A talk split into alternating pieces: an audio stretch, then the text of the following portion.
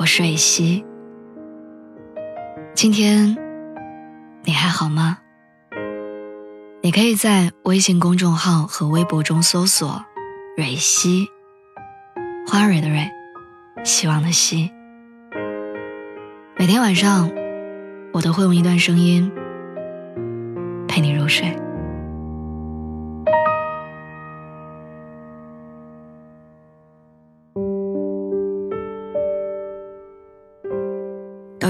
到一个采访，有一个女孩被问到：“你会不会嫁给一个很爱你，但是很穷的男孩子？”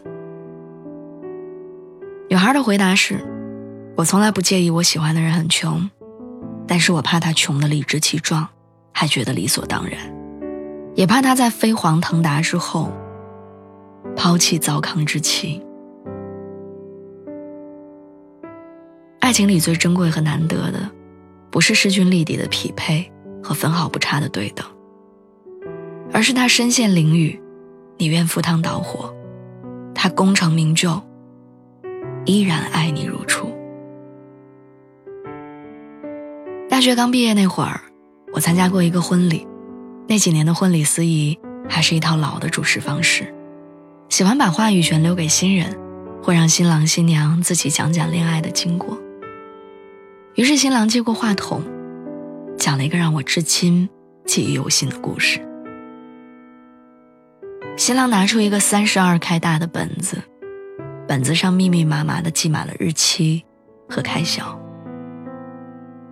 新郎说，他刚恋爱那会儿，是一个一穷二白的小伙子，父母都是老实巴交的果农，一把年纪还在果园里操劳，辛辛苦苦挣来的钱。勉强只能凑够学费和少得可怜的生活费。谈恋爱这件事情对他来说太奢侈了，一个靠打零工来补贴家用的大学生，拿不出钱来给女孩买奶茶、买可乐，咬咬牙省下的钱，想的是先拿给连肉都舍不得吃的父母。他觉得贫穷使他不配拥有爱情。可是他的爱情来的时候，他刚好一无所有。女孩的条件比他好很多，但出于自尊和好强，男孩在一开始不愿意让女孩子承担两个人在一起的任何花销。可是打肿脸充胖子的事情持续不了多久，那段时间哪怕他再努力，也不得不向现实低头。女孩越来越多的支付了两个人的花费。男孩一笔不落的悄悄记在这个本子上。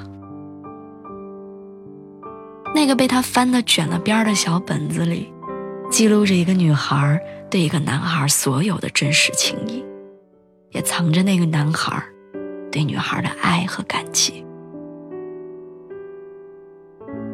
那场婚礼上，从前那个穷的响叮当的男孩子，已经不再是面对生活无能为力的穷学生了。贫穷的爱情，催化了他的成长。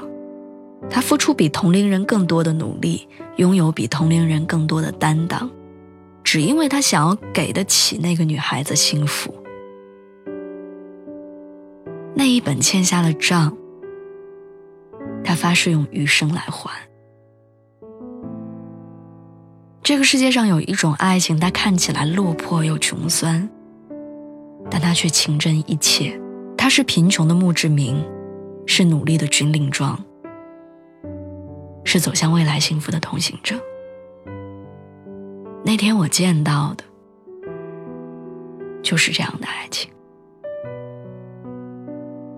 这个世界上有一种奇怪的现象，就是人们喜欢用资产论贵贱，用身份论爱情。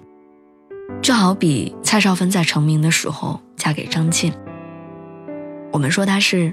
下家，张杰娶了名气远远高过自己的谢娜，我们说他是高攀；刘涛嫁给网传身价两百亿的王珂，我们说他是拜金；周岩成名后很快娶了相恋的女友王思然，我们说他是作秀。形容不对等的爱情，好像我们永远都有用不完的贬义词，就好像任何的不对等都是对爱情的污蔑，都抱有想要贪图些什么的私心。可是爱情不是这样的，我们不应该这样形容别人的爱情。我记得豆瓣上有一个提问：拥有很穷的男朋友是一种什么样的体验？有一个女孩的回复是：我坐在宝马车的后座过，所以我从不羡慕坐宝马的人。可是我从来没有坐过自行车的后座，因为在他身后的我十分快活。我喜欢这样的答案。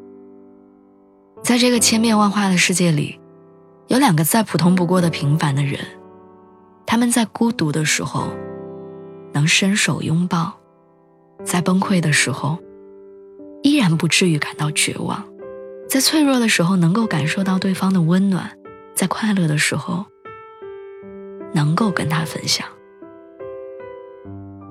哪有什么深奥，哪有什么难懂？只不过是在芸芸众生里多了一个对彼此而言很特别的人。这个人跟你在一起，重要的是，无论贫穷贵贱，他都不会离开。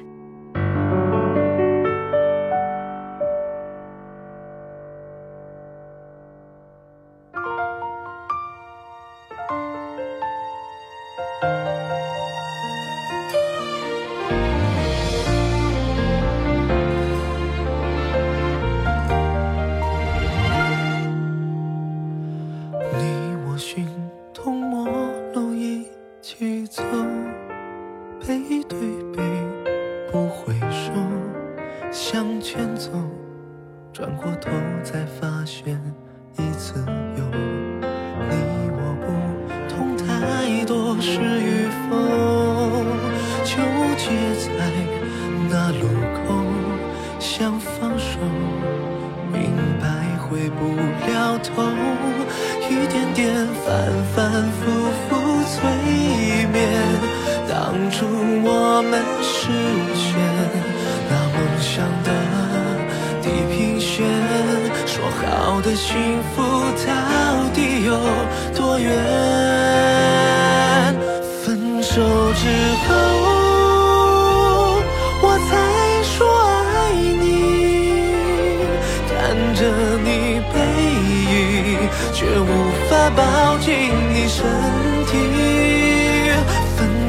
不知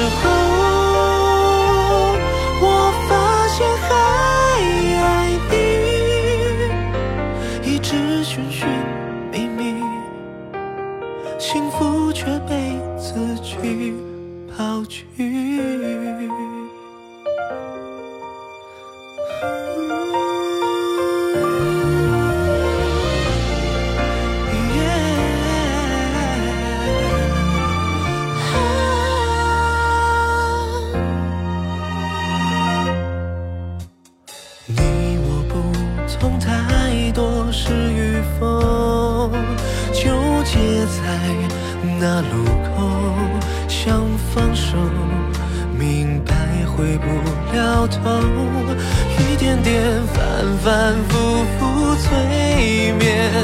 当初我们实现那梦想的地平线，说好的幸福到底有多远？分手之后。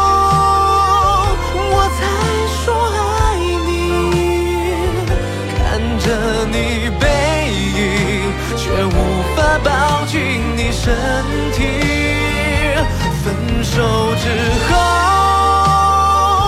我发现还爱你，一直寻寻觅觅，幸福却被自己抛弃。想起那些曾经属于我们的记忆，回忆像流星，无法在记忆删除你的爱。为何就那么容易回我曾经落寞不再有期待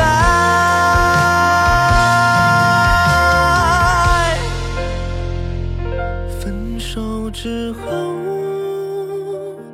我才说爱你看着你背影却无法抱紧你身体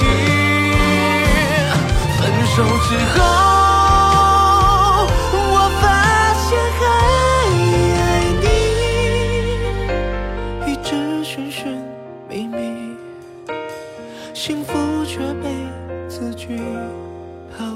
雨